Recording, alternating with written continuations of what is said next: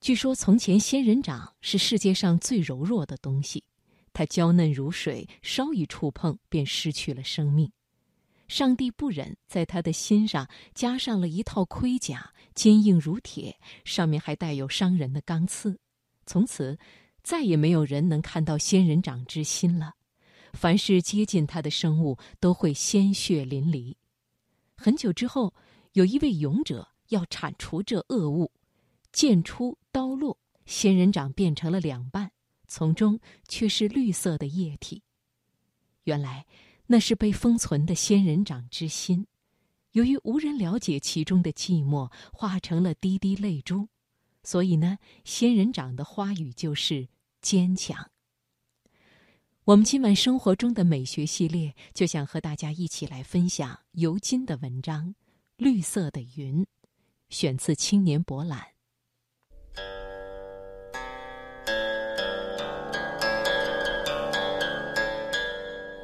一张琴，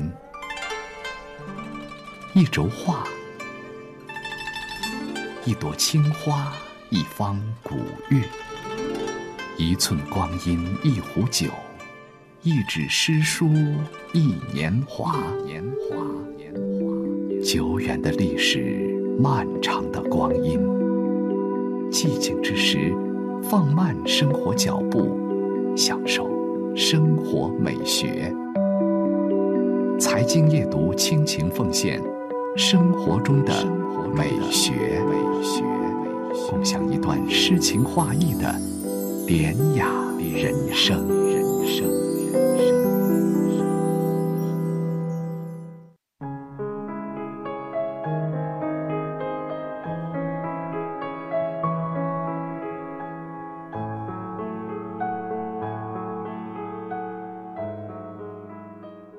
第一次在广袤无边的沙漠见到仙人掌时，觉得它既有拒人于千里之外的冷漠，又有伺机暗算他人的狰狞。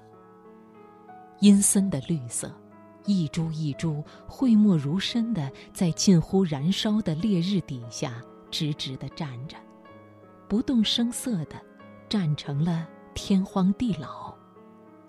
一走近它，仙人掌上。那一根一根毫不妥协地竖立着的刺，便阴冷地反射出一种刺目的亮光。一个不慎触及它，总是痛得龇牙咧嘴，而摩拳擦掌地诅咒它。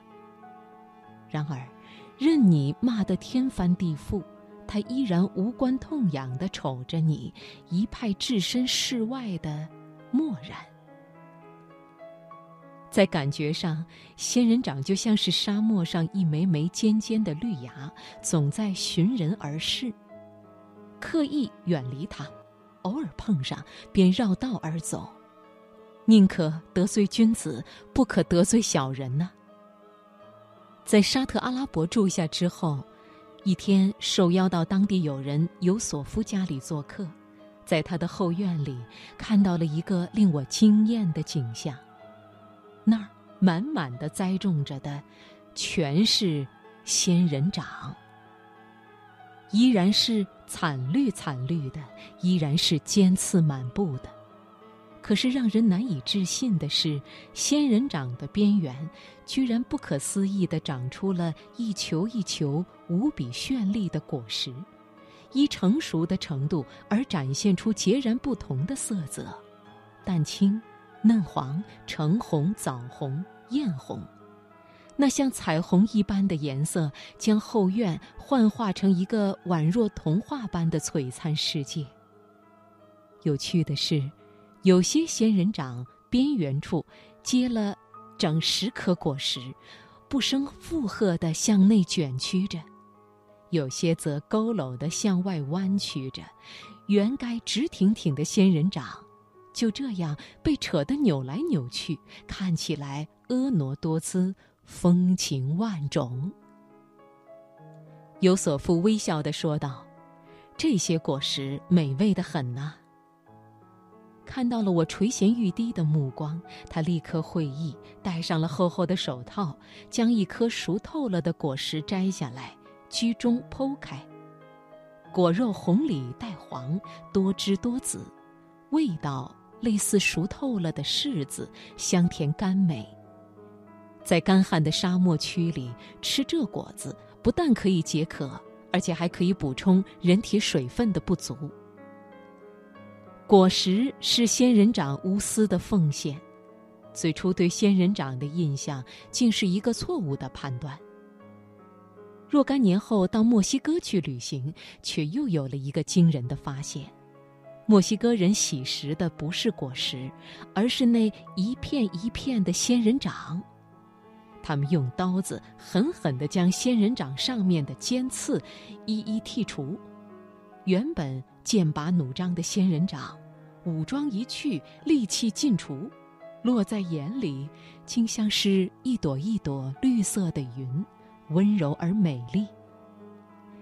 墨西哥人想出了上百种烹煮仙人掌的方法：凉拌、干烤、油煎、腌渍、白灼、焖煮、油炸、铁板烧。